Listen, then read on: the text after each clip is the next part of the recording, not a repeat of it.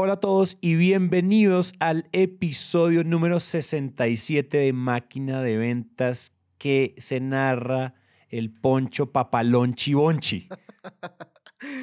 Güey, chinga, no pensé saludo para el último episodio del año. Eh, los amo, los amo a todos. Cueros mil millones nunca cambien. Chido su cotorreo. Chido su cotorreo, bye. Oye, lo acabas de decir, es el último episodio del año banda, raza, people, gente, amigues, como quieran decirse a ustedes mismos. Lo logramos. ¡Papá! ¡Párale bola! ¡Que se está acabando el año! ¡Gózaselo de Sacamos un año de episodios de Máquina de Ventas, final de temporada, season final. Esperamos que esto no sea como la octava de, como la de Game of Thrones. Esta es la final, esta sí va a estar buena. Violento, violento, violento. Al fin lo hemos logrado. Qué logro tan bárbaro.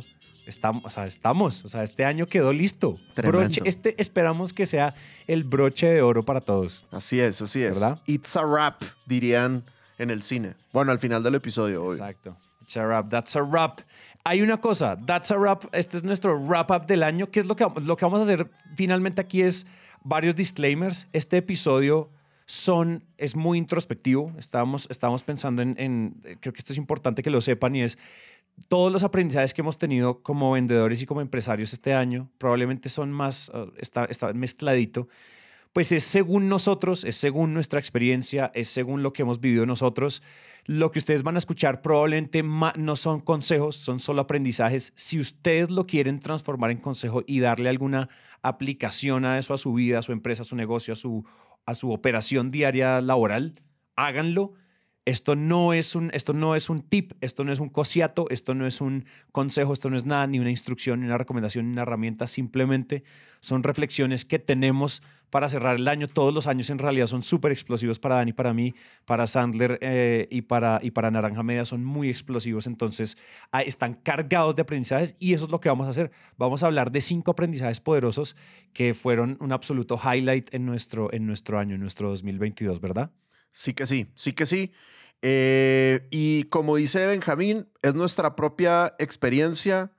Cualquier cosa que vayamos a decir, jóvenes, asesórense de sus abogados, expertos, de sus médicos, de su pareja, ¿verdad? O sea, nosotros simplemente... De sus psiquiatras. Sí, nosotros somos unos amigos que en la conversación estamos abriendo nuestro corazón y compartiendo nuestra intimidad, pero eh, en ninguno de estos consejos nos declaramos expertos. Exactamente.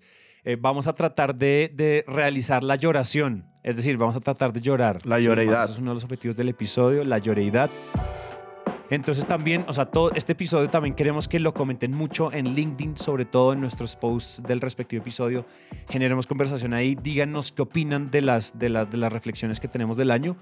Y, y, y, de pronto, o sea, probablemente no estemos de acuerdo en nada, estemos de acuerdo en todo, estemos de acuerdo parcialmente. Vamos a ver qué pasa. Vamos a ver. Entonces, without further ado, como dicen por allá, sin más preámbulo, papalón chivonchi, empezamos con la reflexión number one, o como dicen en español, la número uno.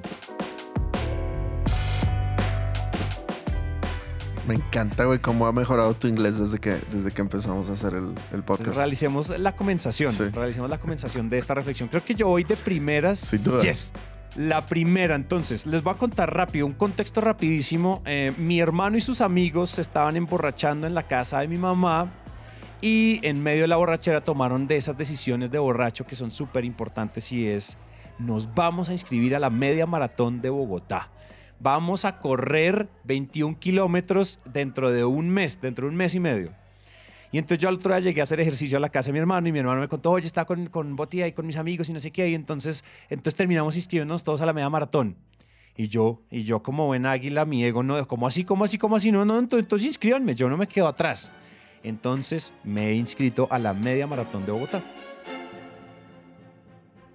Pasó el tiempo, entrené, septiembre fue un mes de mucha peda, de mucho licor, de mucho porque todos mis socios cumplían años, yo cumplí 30 años, entonces obviamente había que pegarse el pedón de la vida. Entonces no es que haya entrenado súper, creo que, lo- o sea, no, hice- no, no entrené como debí.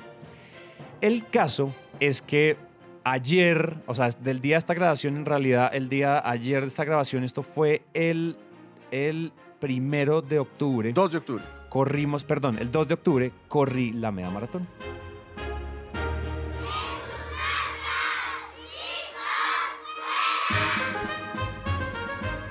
Y entonces aquí les va esta lección porque me recontramarcó, me recontramarcó. Empezamos a correr con mi hermano, ta, ta, ta, ta, ta, el entrenamiento, íbamos corriendo. Pero resulta que por allá en el kilómetro 18, la rodilla, porque resulta que yo soy, yo camino con pronación, es decir, yo camino más, yo camino, yo, yo soporto más las partes exteriores del pie, entonces eso me jode el ligamento del atleta y un montón de cosas como en el lado lateral de la rodilla y se me estalló esa vuelta, se me sindicalizó, se me reveló, se me dañó, se me explotó los lados de la rodilla, yo sentía que la rodilla me estaba doliendo, yo le dije a mi hermano, le toqué el hombro y le dije, oye, sigue tú. Ahí ya íbamos, ya, ya está, o sea, ya íbamos en la última, o sea, nos faltan cuatro kilómetros en ese momento y yo fallé. Me falló la rodilla, o sea, ya me empezó a doler todo y yo seguía corriendo, empecé a cojear y yo seguía corriendo. Y me pasó, o sea, y traté de observarme mucho. Sí, traté de hacer un ejercicio de observación y decir, oye, ¿qué, qué es lo que estoy sintiendo? O sea, porque estoy en esta, como en, o sea, aparte del dolor de la rodilla, porque me siento en esta impotencia, porque no estoy pudiendo avanzar. Y me di cuenta que lo, que lo único en lo que estaba pensando era, ¿será que ya voy a poder ver la meta? ¿Será que ya veo la meta? ¿Será que cuánto falta? Porque veía kilómetro 18, kilómetro 19. Y cuando estábamos en el último kilómetro, yo nunca había sufrido y llorado literal de lágrimas, tanto en mi vida como esperando una meta de algo. Y creo que una de las, una de las cosas que me- después lo comparé, me lo llevé, obviamente en retrospectiva ya en mi casa, me di cuenta que una de las cosas que nos sucede mucho es que las, las metas nos generan mucha ansiedad cuando lo único en lo que pensamos es en la meta y no en el proceso hacia la meta. ¿Cómo fue que logré terminar la carrera? Para todos los que estaban pensando que me habían sacado en ambulancia, no. E- En ese caso no, en ese caso no me sacaron en ambulancia, logré terminar la carrera, llegué jugado en lágrimas, jugado en sudor, o sea, yo como terminé, no tenía aire, estaba, estaba vuelto nada, o sea, estaba despedazado, las rodillas me estaban, se me estaban estallando, no podía caminar, o sea, caminaba así cojo. Como era así que la gente que está a los lados en la carrera, todo el mundo me gritaba como, dale, dale, aguántese, aguántese, parcero, aguántese ese dolor, aguántese ese dolor que ya va a acabar, aguántelo. Es más, oye, te voy a decir algo. 100 metros antes de la, antes de la, de la, de la meta había una bandera de México y pasé y me gritaron ¡Viva México! Y yo ¡Viva México! En ese dolor tan hijo de concha. Entonces, o sea, pero si no hubiera sido por el apoyo de la gente, la gente se me hace, lo- los otros corredores que iban detrás mío, ya todo el mundo en el último kilómetro va despedazado, todo el mundo va corriendo, la gente está como un zombie, o sea, esto era The Walking Dead literal en maratón, la gente se me hacía al lado y me hacían, dale, dale, parcero, dale, parcero, todo pues, y me hacían empujoncitos en la espalda. O sea, la vibra y la energía, otra lección y es como, qué lindo estar acompañado en la vida Claro. que pereza hacer las cosas solo. Pero esa es otra, esa es otra lección. La lección puntual es, la- lo, lo que me hizo recorrer el último kilómetro, particularmente fue una de las cosas que nosotros hemos hablado mucho y es el comportamiento. Es, haz tu trabajo, o sea, cierra los ojos y haz tu chamba lo mejor que lo puedas hacer.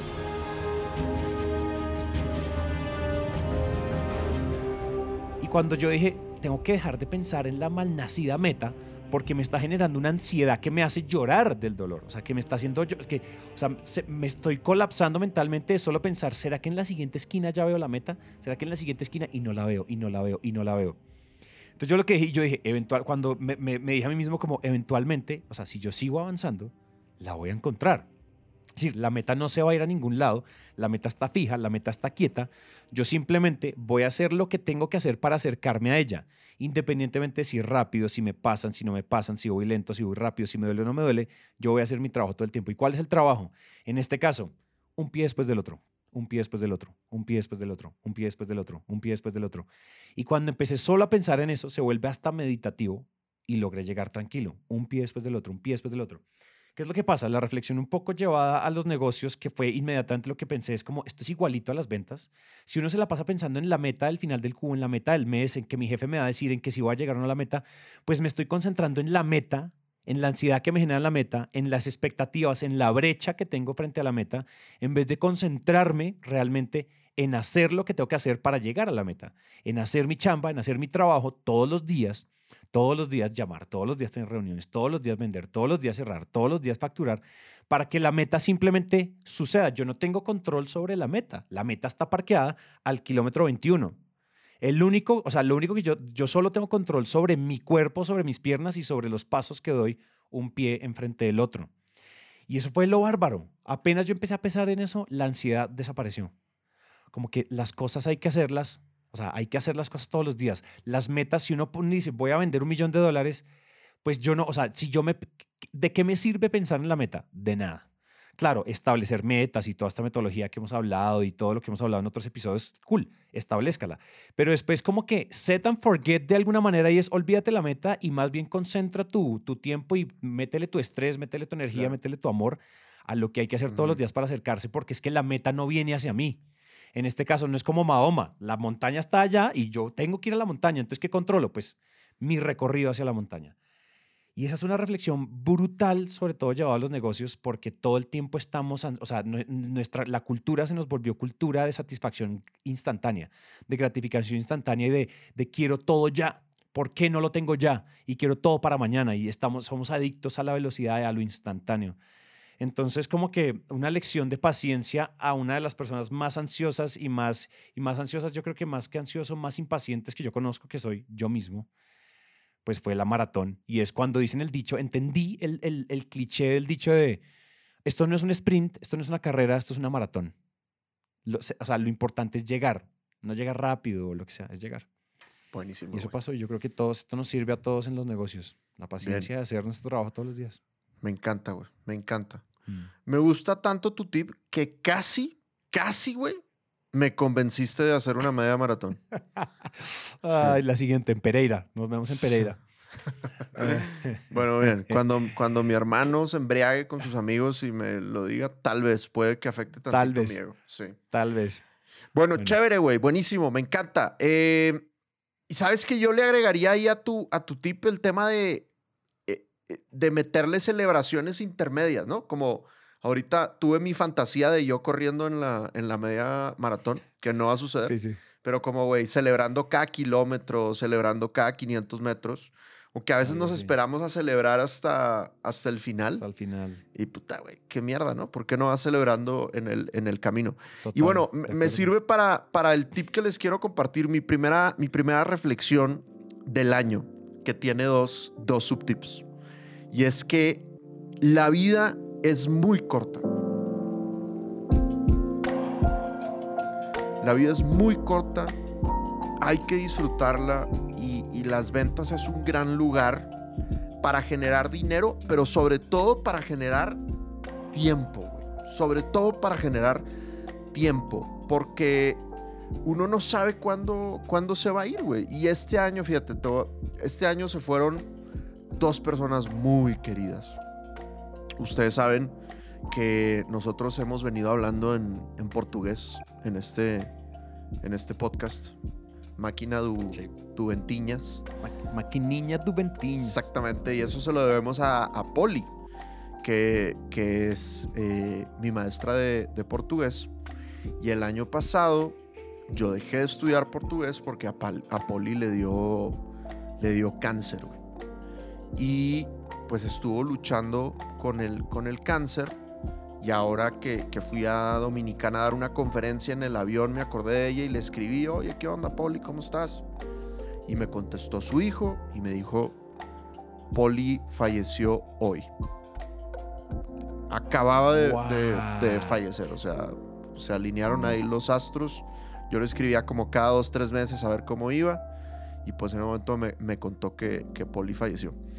Entonces, bueno, primero que todo, un, un homenaje a Poli. Gran persona, güey. Yo, yo la conocí muy, muy poquito, desgraciadamente, pero era una vibra espectacular. Una brasileña que vivía en Bogotá. Increíble, güey. Las clases con ella eran, eran muy cool. Y entonces, bueno, pues Poli, desgraciadamente, partió de este mundo. Chalo, güey, gran amigo. Chalo fue el primer cliente de Sales Mastery en Sandler, Colombia, en, en 2014.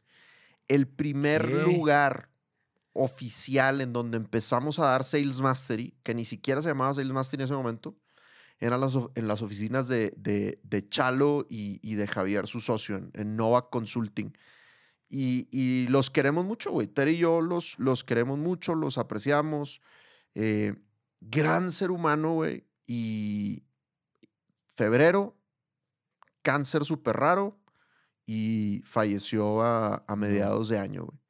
Y, vato, si tú lo veías en enero, perfecto, güey. O sea, perfecto. Un vato saludable, increíble, güey. Em, Otra persona muy querida que me ha ayudado mucho ahorita también está enferma. Mi papá y nos dio un, un, un susto, güey. Gracias a Dios está bien. Pero sí me ha hecho pensar este año como, güey, la vida es corta, güey. La vida es corta y esta Así es. gente, antes de que les dieran la noticia de esas enfermedades, todos estaban muy saludables, güey. Y se fueron, y se fueron rápido, ¿sabes? Entonces, eh, las ventas, de nuevo, hay que usarlas para generar dinero, pero sobre todo tiempo. Y ese dinero, raza, mi recomendación es gástenselo en experiencias con su familia, con sus seres queridos, creen memorias. Yo me siento muy, muy afortunado porque a la hora que ustedes están escuchando este episodio, eh, pues Pablo ya, ya nació y yo me estoy tomando una licencia de casi tres meses. Y pude vender lo suficiente para que la empresa esté perfectamente bien sin que yo esté vendiendo y yo puedo estar enfocado en cuidar a, Pablo y en, y en atender a, Teresa. Obviamente me, me tomó 14 años, ¿no? Llegar a este punto. O sea, yo emprendí en 2008. Estoy teniendo a mi primer hijo en, en 2022. Y pues después de esos 14 años de esfuerzo, pues tengo la fortuna, gracias a las ventas, de que me puedo dar ese, ese, ese tiempo, pues porque tengo esa plata ahí reservada, más la plata que, que, vendí, ¿no? Entonces, la vida es corta, usa el dinero para generar tiempo con tus seres queridos, para crear memorias. Y dentro de este mismo tip, pues dedícate a algo que disfrutes, güey. O sea, si la vida es corta, güey, pues mejor pasarla bien que no pasarla bien, ¿no? Y, y- y como no, no tengas miedo a, a cambiar de línea, a cambiar de cargo, a cambiar de empresa, a cambiar de rumbo, a cambiar de país, si, si no estás disfrutando. Obviamente el cambio tiene que ser estratégico y uno no, no, no puedes de un día para otro dejar de alimentar a tu familia simplemente. Pero oye, si ya llevas más de tres meses pensándotela, pues igual ya la estás pensando demasiado, güey. Y la vida es corta, güey. Entonces, eh, aprovecha, aprovecha la maravillosa profesión de ventas, eh, pero sí vende algo que, que disfrutes y pues ojalá generes mucho billete para que puedas tener mucho tiempo para las cosas que son verdaderamente importantes.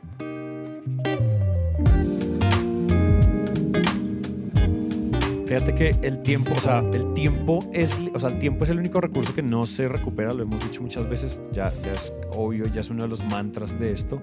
Dinero siempre se puede tener más, pero mira que el dinero, o sea, el dinero lo que hace es re- reorganizar tu tiempo, ¿cierto? Porque finalmente tú estás, yo creo que cuando, cuando dices que cómprate tiempo con, o sea, entiendo a lo que dices, me gusta una, yo lo repara, reparafrasearía en el, el dinero, usa el dinero para reconfigurar la forma en que usas el tiempo limitado que ya tienes. De acuerdo. Entonces fíjate que tú usaste el dinero para reconfigurar los siguientes tres meses. No te compraste tres meses porque, o sea, no sé, digamos que yo leo tus cartas y yo leo tu tarot o tus astrales o, o cualquier futuro ahí, tu multiverso. Y yo sé que tú te mueres a los 91. Ujú.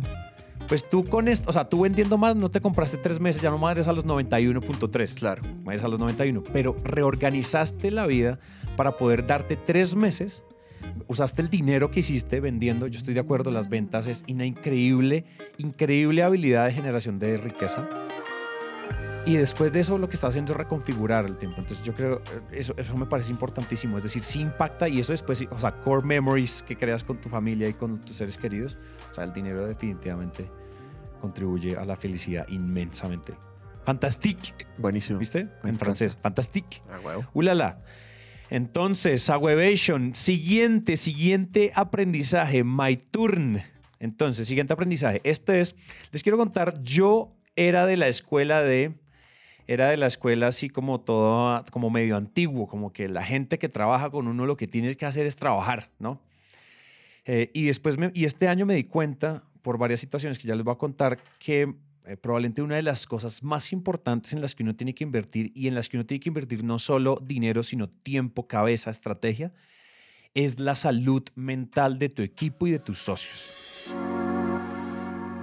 Ustedes saben que yo tuve, eh, creo que ya lo he dicho en este podcast, para mí marzo del 2022 fue el marzo, el marzo oscuro, no vendí nada, estaba desmotivado, no sabía qué era lo que estaba haciendo con mi vida, iba a cumplir 30 años, quise de la media nada, todas las teorías que ustedes quieran meter ahí de por qué yo estaba desmotivado, pero marzo fue, marzo y abril fueron dos de los meses más horrorosos en términos laborales en Naranja Media, pero a la vez fueron mágicos porque recorrí Argentina y fue genial, eh, y conocimos a Pía y a su familia y todo eso fue absolutamente genial, cool.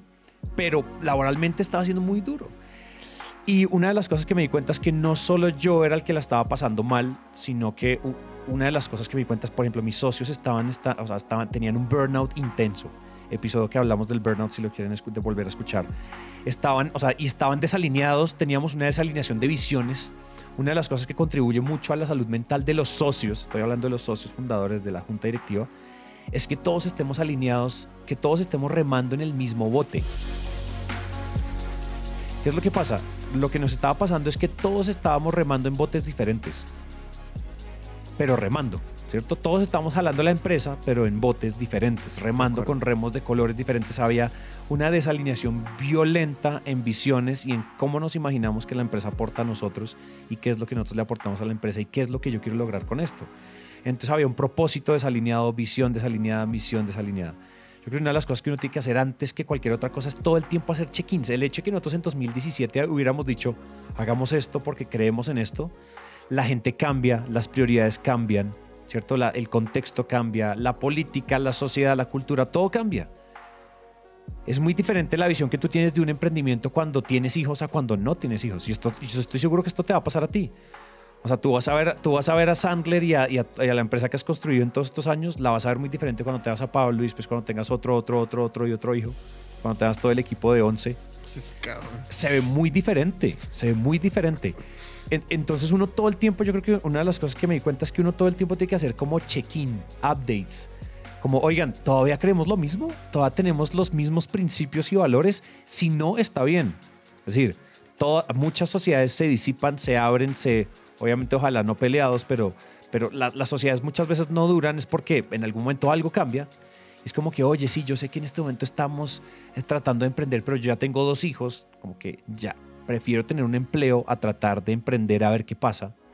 Súper válido. Pues puedo renunciar y me voy a trabajar a una empresa donde me ofrecieron trabajo. ¿Y qué pasó? Con los, con, la- con, las, con los colaboradores de Naranja también nos dimos cuenta, con el equipo nos dimos cuenta que también era necesario que eh, tuvimos muchos casos de depresión, tuvimos casos de, pues no muchos, pero, o sea, en una empresa de 30 personas, dos o tres personas ya es un resto, ya es mucho. Eh, ansiedad, ataques de ansiedad, de vez en cuando ataques de pánico, también por cosas que la gente con la que la gente ya tiene y con la gente con lo- como traumas de la infancia y cosas de esas, no soy profesional, de nuevo. Sí, sí, o sea, eso, eso no es culpa de la, de la empresa, ¿no? Eso, eso no es, no es culpa del momento actual. Bueno, no sé, güey. De nuevo, me Sí. declaro inexperto, pues, pero pensaría que no es. Pero échalo a la momento, mezcla, échalo a la que- olla, es decir. Está- o sea, tú estás, o sea, estás teniendo problemas en tu familia, la relación con tu papá y con tu mamá está súper deteriorada y aparte de todo estoy haciendo episodios de podcast hasta medianoche, estoy durmiendo tres horas, ¿cierto? Claro. Eh, por otro lado, mi novia eh, está teniendo este y este problema porque se quedó sin empleo, entonces eh, está en ese, en ese depresión post despedida. De nuevo, no soy experto, pero un montón de cosas se juntan y ¡pum! Se te estalla el ataque, ¿sí? ¿No? Se te estalla la pepa. Y entonces una de las cosas que nos dimos cuenta es, oiga, nosotros necesitamos promover, o sea, salud mental no es como una cosa nice to have. Eh, salud mental o la lección, la reflexión es como sea que ustedes lo quieran abordar, con psicólogos internos, con, con gatherings espirituales, constelaciones empresariales, irse de rumba, hacer zafarranches como hacemos nosotros, eh, tener subsidios de salud para que la gente haga deporte, ¿no? Una de las cosas que es impresionante es como que nos dimos cuenta que muy poquita gente en naranja hace deporte. Y ustedes saben el deporte, lo poderoso que es en el cerebro para que tú no te deprimas. Eh, hay un montón de cosas súper locas, como sea que uno lo quiera abordar. De nuevo, no soy médico, no sé de esto, no soy ni psicólogo, ni psicoanalista, ni psiquiatra, ni nada de eso. Eh, ni yogi, ni chamán, por ahora. Por ahora, chamán seré algún día, pero por ahora no. Entonces, simplemente aborden la salud mental como ustedes la quieran abordar, pero esto no es un nice to have de lo, de lo que se tiene que encargar la gente de recursos humanos. En empresas pequeñas como las nuestras, pues no hay áreas de recursos humanos. Uno simplemente tiene ciertas, como ciertos sistemas, pero no es como que el director de people. En las empresas pequeñas, eso en las startups más grandes, sí, ese tipo de cosas. Pero si ustedes son los dueños, si ustedes todavía están en esa etapa todera, les toca meter eso dentro, dentro de la estrategia y les toca presupuestarlo y les toca planearlo y les toca leer, les toca aprender o contratar al que sabe. Pues no lo dejen por fuera porque de nada sirve, de nuevo, ¿Cómo es que, cómo es que dicen? Des, ah, nosotros tenemos un dicho en la empresa, es despierto, pero ¿a qué costo? Y es un meme de Manuel, mi socio. Está vuelto nada en la cara porque está súper trasnochado y es una reunión como a las 6 de la mañana o 5 de la mañana con un cliente en Holanda, una vuelta así, no me acuerdo qué era. Pero pues está vuelto nada y se volvió un meme de despierto, pero ¿a qué costo? ¿no? Es lo mismo. Oigan, 2022 nos, nos duplicamos de nuevo en ventas, o sea, volvimos a vender el 40% más que en 2021, o sea, si todo sale bien y la Virgen de Atocha y el Santo Niño de los Lagos, whatever, como es que sea el dicho, me ayudan, nos crecemos como 35 o 40%. ¿Pero a qué costo? ¿Pero a qué costo? Quemé a todo el mundo, mis socios todos están, están todos con, o sea, vueltos nada en sus, en sus, en sus vidas, eh, la gente está quemada, eh, todo el mundo está gritando, todo el mundo está pidiendo vacaciones al tiempo, entonces se está armando un caos. Claro. De, de nuevo, es mejor esa- ese tipo de cosas, es mejor prevenirlas. Entonces, nada, esa es lección sobre Buenísimo. salud mental. Me encanta, güey. Y sabes que uno, uno podría escucharte y decir como, no, pues pinche Sati, güey, o pinche naranja, güey. Pues no mames. Sí, o sea, échenle ganas, no mames. Pero Tom está igual, güey. O sea, lo que, lo que uno escucha por ahí es que eh, nos hemos tenido un desbalance muy intenso, crónico como, como sociedad de, de quemarnos por, por la empresa, ¿no? Como si eso fuera lo más, lo más importante. Y pues estamos en una epidemia de salud mental que, que nunca habíamos tenido, güey. O sea, eh, eh, uno escucha, yo sigo mucho al Dr. Amen. No sé si lo, has- visto, es un, es un dios, güey. Dr. Amen, Dr. Amen, búsquenlo en, en Instagram, es un crack. Eh, y el vato dice, o sea, jamás en la historia de la humanidad habíamos tenido la cantidad de problemas de salud mental que hay. Eh, y, y, pues se debe, se debe a eso que, que- que tú dices, ¿no? Esta carrera de ratas que estamos, que estamos buscando. Y pues, vato, se está acabando 2022, pero si nos pasó en 2022, que no nos pase en 2023, ¿no? Reorganicemos las, las prioridades. Buenísimo, Santi, gracias. Bueno, ahí les va otro, otro tip, otra reflexión eh, de, de mi parte y es, si no estás haciendo marca personal como vendedor, estás perdiendo el tiempo. Empieza a crear contenido con tu sello cuanto antes. Yo, o sea, no, no te puedo explicar la diferencia que hay entre el Sandler Dan Macías que no hacía contenido y el Sandler Dan Macías que, que sí está generando pues este podcast y los videos de YouTube y los reels en Instagram y la fregada. O sea, los primeros cinco años de esta empresa fueron de remar muy duro, güey. De, muy cansado, muy extremo y, y de mucha prospección activa de llamadas en frío y videos en frío y, y de hacer muchas cosas en frío y muchos eventos de networking. Y a pesar de ya llevar cinco años en el país, nadie conocía a Sandler, nadie conocía a Dan. O sea, sí nos llegaban referidos, por supuesto, pero el nivel de leads que tenemos ahorita es, es absurdo. O sea, no, nada que hacer contra, contra eso, ¿no?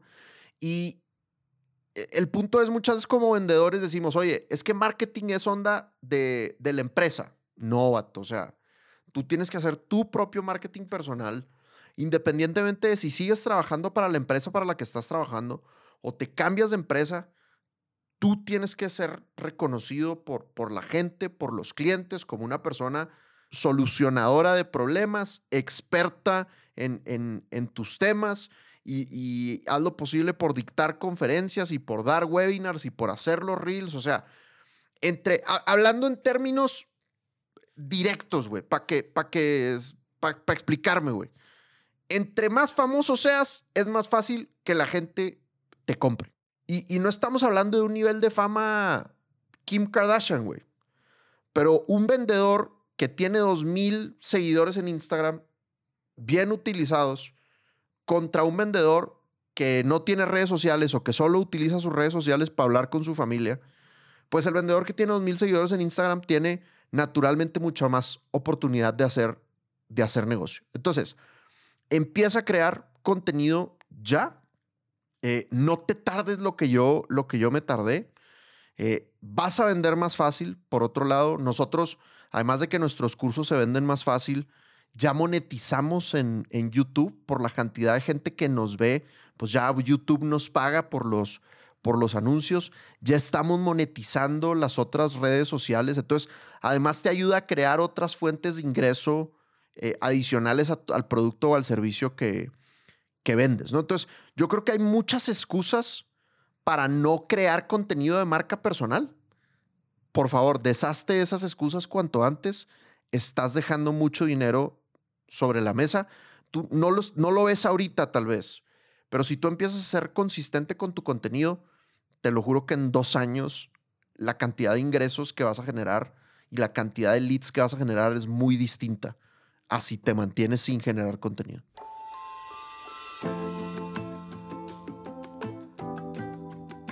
100%, 100%. Y eso es una lección que a mí me cacheteó duro.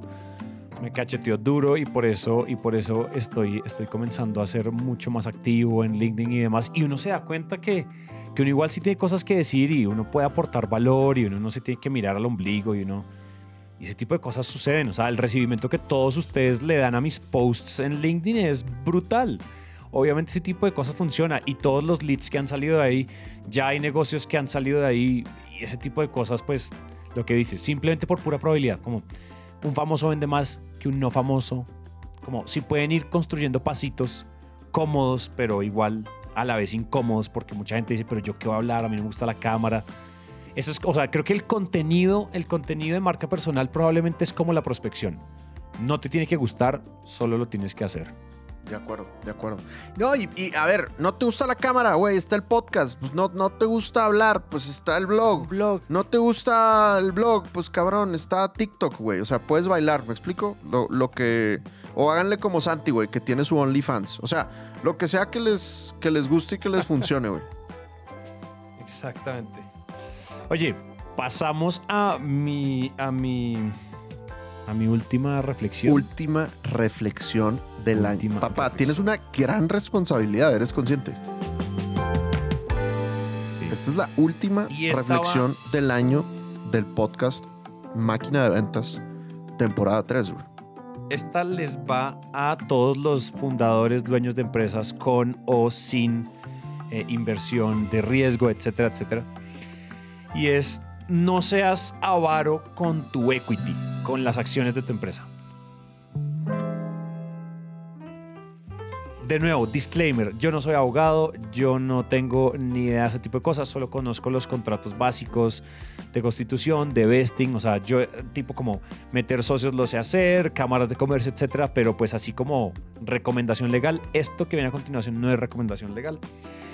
Pero yo creo que una de las cosas que me di cuenta este año es que si hay personas que consistentemente durante años han demostrado que están dispuestos a saltar enfrente de las balas por ti y que se enamoraron de tu bebé, a.k.a. tu empresa, de la misma manera que tú lo hiciste, que están filiados totalmente con la misma visión que tú tienes, con las ganas de sacar esto adelante, que se sienten dueños, actúan como dueños, operan como dueños, hablan como dueños, creo que uno tiene que volverlos dueños.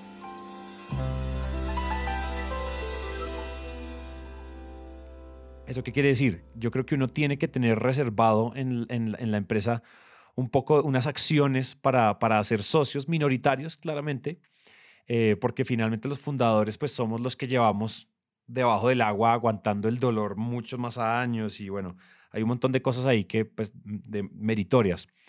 Pero creo que si alguien se merece eso, debería tenerlo. O sea, si alguien muestra, en inglés le dicen ownership, si alguien muestra ownership, se siente dueño de, lo- cómo opera y de la empresa y le duele la empresa, igual que a ti, igual que a uno, pues yo creo que deberían también volverse dueños de un porcentaje pequeño, muy pequeño de la empresa, pero eso inmediatamente, primero, construye patrimonio para los demás porque tus acciones valen dinero, porque tus, o sea, tus utilidades, eh, o sea, les toca utilidades y, o sea, un, un 1% hace la diferencia en actitud, hace la diferencia en performance, hace la diferencia en ideas, hace la diferencia en creatividad.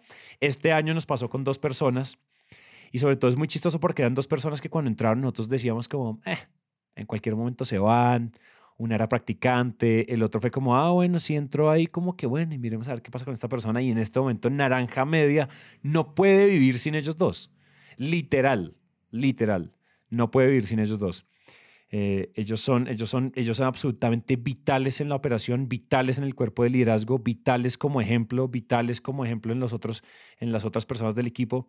Entonces, creo que una de las cosas importantes era, nos dimos cuenta que sí hay que, o sea, nosotros no tenemos que ser avaros con el equity, no vamos a entregar la mitad de la empresa, ni mucho menos, no estamos hablando de eso, estamos hablando de, de, acciones simbólicas, pero que igual en términos de patrimonio en la declaración de renta de ellos, pues significan un dinero interesante y también pues están metidos en la repartición de utilidades.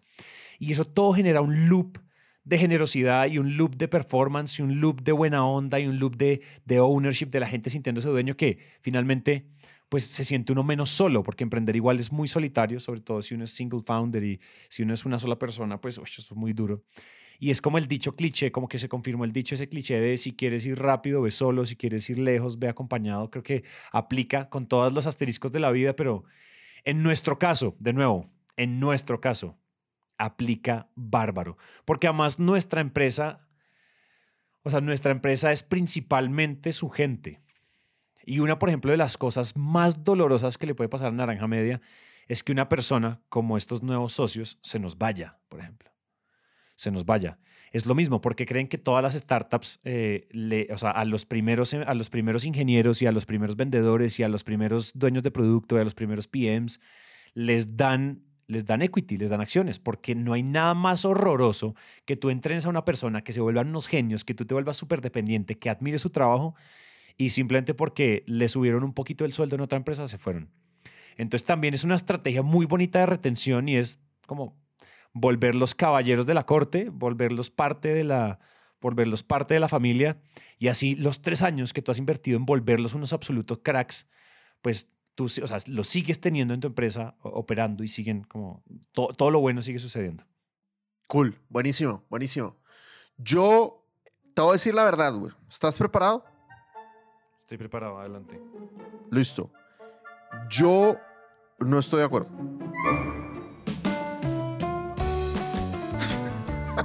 o sea, me gusta, me, gusta, tu tip, me encanta tu tip. Yo creo que hay gente a la que le puede, a la que le puede servir, pero yo creo que, que depende, ¿no? O sea, digamos, a ver, no, tú, tú, no, tú no dijiste esto, tú no dijiste esto, pero me voy a poner radical.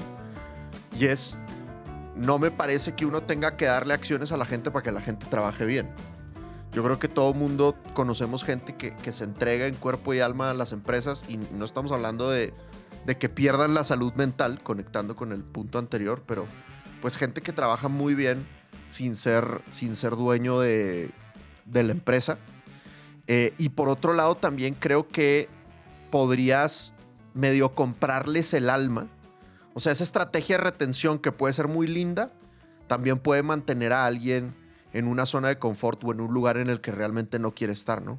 Como, bueno, me voy a aguantar otro año más para quedarme, para, para tener las acciones, ¿no? Realmente no quiero estar aquí, pero como si no me aguanto este año no me dan acciones. Entonces, bueno, yo, yo honestamente, de nuevo, creo que es un gran tip, creo que hay gente a la que le puede servir. Yo le he ofrecido acciones a gente y me han dicho, no, no es lo que estoy buscando. O sea, prefiero que me pagues más, por ejemplo, ¿no?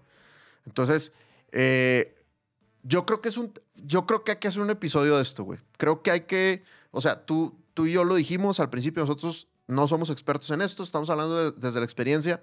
Sería chévere hablar con algún abogado o con algún empresario que ya haya hecho esto, tanto que ya dio acciones, no dio acciones, eh, y, tener una conversación interesante al, al respecto. Es, estamos cerrando con un consejo que lo único que hace es abrir la conversación y garantiza que haya una cuarta temporada.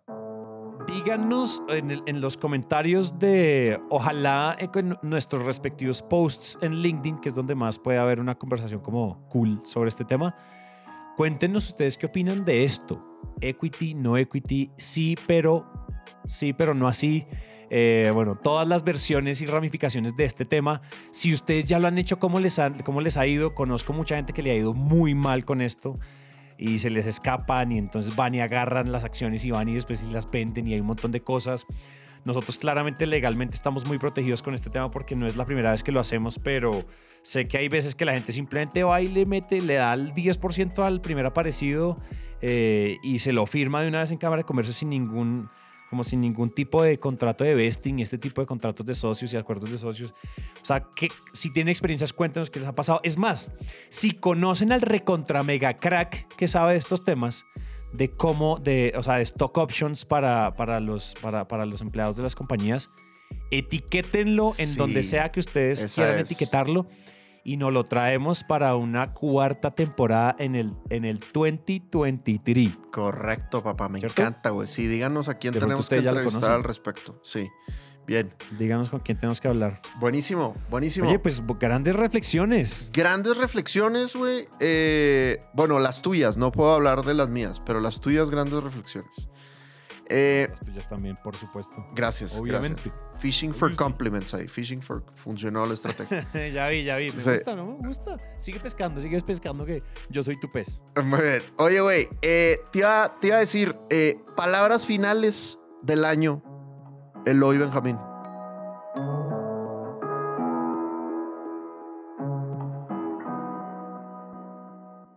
Palabras finales. Oigan, este año batimos un montón de récords en oyentes. Este año pasaron un montón de cosas en máquina internamente. Eh, Mike se unió al equipo como nuestro podcast manager. Es la primera vez que, o sea, este podcast no había tenido personas dedicadas a esto. Ahora Mike está acá. Entonces, Mike, tú nos estás escuchando en el backstage. Grandiosa, grandioso. Best hire ever. O sea, no pudo haber entrado una mejor persona, eh, pero eso también habla de lo bien que le está yendo a máquina. Eh, tenemos, o sea, tenemos unos sponsors fantásticos que hacen que todo este tipo de cosas sean posibles, que podamos hacer como una apuesta mucho más grande en este show. Y eso solo ha sucedido pues por ustedes, por los oyentes, por la gente que nos, que nos sigue escuchando hablar aquí mamadas en el micrófono, a veces útiles, a veces no, a veces medio medio, a veces tomados, a veces sobrios, a veces con pelo, a veces sin pelo, como sea. Ustedes han sido, o sea, los más fieles del planeta. El otro día vimos el reporte y tenemos algo así como 30 y algo mil suscriptores en, en Spotify. Eso nos hace súper felices porque pensábamos, o sea, nosotros no habíamos visto esa métrica y fue un shock, así como, ¡guau! ¿Cómo así? Eh, entonces, nada, yo creo que las palabras son solo, o sea, no, no existen palabras ya realmente de la gratitud que tenemos, porque en serio, o sea, los que hacen este podcast son ustedes. Si nos escucharan solo cinco personas, pues sería cool, agregaríamos valor a esas cinco personas, pero no les vamos a negar que nuestros megalómanos internos aman que sean ustedes 20 y pucho mil que escuchan todos los meses.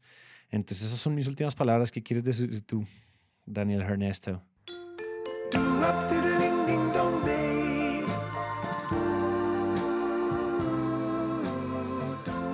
Muy bien, me encanta, güey.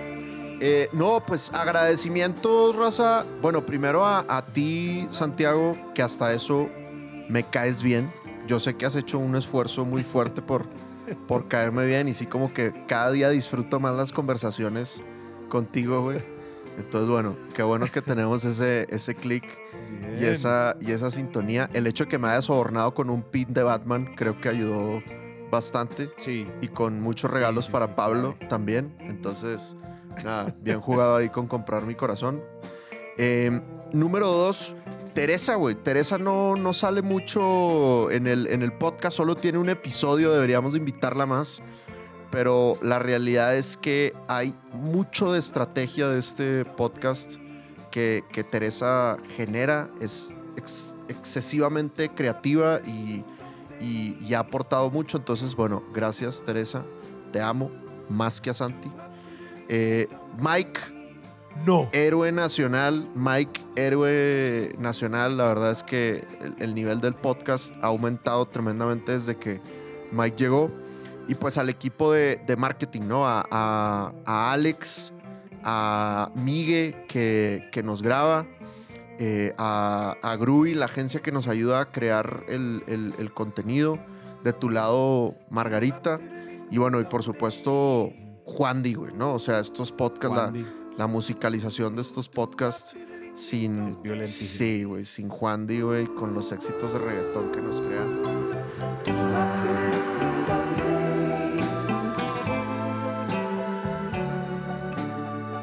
Eh, y eh, pues lo más importante, jóvenes, ustedes, la audiencia, leemos todos sus mensajes, güey. Perdón que no alcanzamos a contestarlos todos, pero de verdad leemos todos sus mensajes, los amamos. Eh, a los que se acercan a saludar, cuando, cuando nos vean, por favor, acérquense a, a- a saludar y, y nos llena de, de felicidad y de drive. Eh, el otro día se me acercó Fabián, por ejemplo, saludos a Fabián. Se me acercó en Cordillera, oye, tú eres tan así, así. Me dice, escucho el podcast, muchas gracias. Funciona, güey. Vato, esas, que nos digan esas cosas de verdad nos, nos, nos hace que jamás nos cuestionemos que, que hacer esto es chévere y vale, y vale la pena seguirlo haciendo. Entonces, jóvenes, los queremos mucho. Disfruten las fiestas con su familia. Descansen, lean, escuchen más podcasts, vean buenas series, hagan deporte, pásensela chingón. Los quiero mucho. Cueros mil, nunca cambien. Muchas gracias a todos. Y un aplauso para ustedes por habernos aguantado una tercera temporada. Gracias a todo el equipo, gracias a la audiencia, gracias a nosotros, gracias a ti. Tú lo hiciste primero, pero me gusta. Te devuelvo las gracias. Eres lo mejor que me ha pasado en este podcast y de los grandes amigos que ahora tengo en la vida. Entonces, ¡mua! besos para todos. Gracias. Felices fiestas. Ahora sí, un final, un último, una última coordinación, una última coreografía a la una, a las dos y a las tres. No te te ne- mos.